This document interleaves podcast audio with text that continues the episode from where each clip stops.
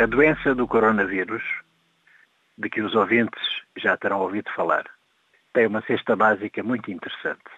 O óleo, o arroz, a farinha, o sal foram substituídos pelo Screen New Deal, o panóptico digital, os programas de Citibank, que a chinesa Alibaba lidera e o governador de Nova York também quer, tudo porque o mundo pós-Covid é o grande desafio tecnológico para resolver o principal problema cujo, nas palavras de um ilustre gestor americano, é o seguinte, o problema.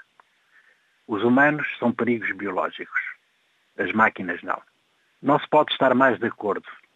Naomi Klein, autora de No Logo e de Choque e Pavor, dá notícia destas edificantes perspectivas e enquadra a estrada de Damasco que a pandemia oferece às gigantes do digital no que se pode classificar como a distopia high-tech que estamos com ela.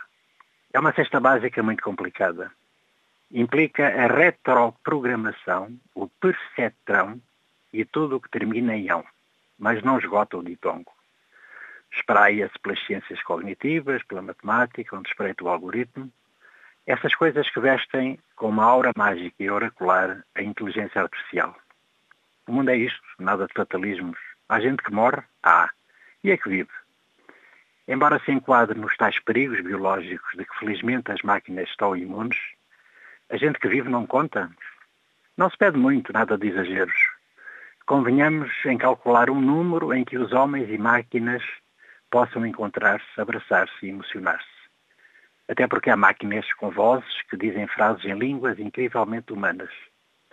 Seria uma pena que se perdessem para sempre esses momentos tão contagiantes abrimos a boca de espanto diante de imagens de cidades incrivelmente desertas, cidades onde ursos e viados se passeavam nos parques, roçando-se pelas sebes, indiferentes às estátuas, às igrejas, às mesquitas. Comovemos-nos com a solidão dos postos de iluminação. Pomos máscaras quando observamos os subúrbios populosos e inadequados, ajojados de perigos biológicos, todos uns em cima dos outros, todos muito à beirinha de deixar os vírus entrar corpos descuidados que se amontoam. Os vírus são como os cabritos, atacam onde ficam amarrados. Mordem muito por dentro, são como a fome, a matacanha nos pés.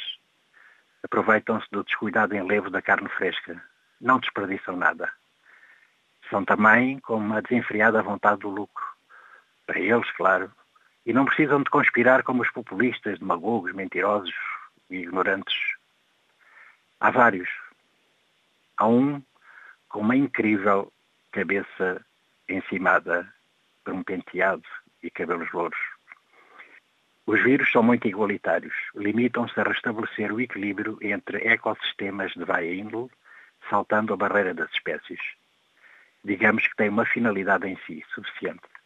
Negam-se ao funambulismo que caracteriza os humanos, perigos biológicos, que os faz estarem sempre na corda bamba, como agora.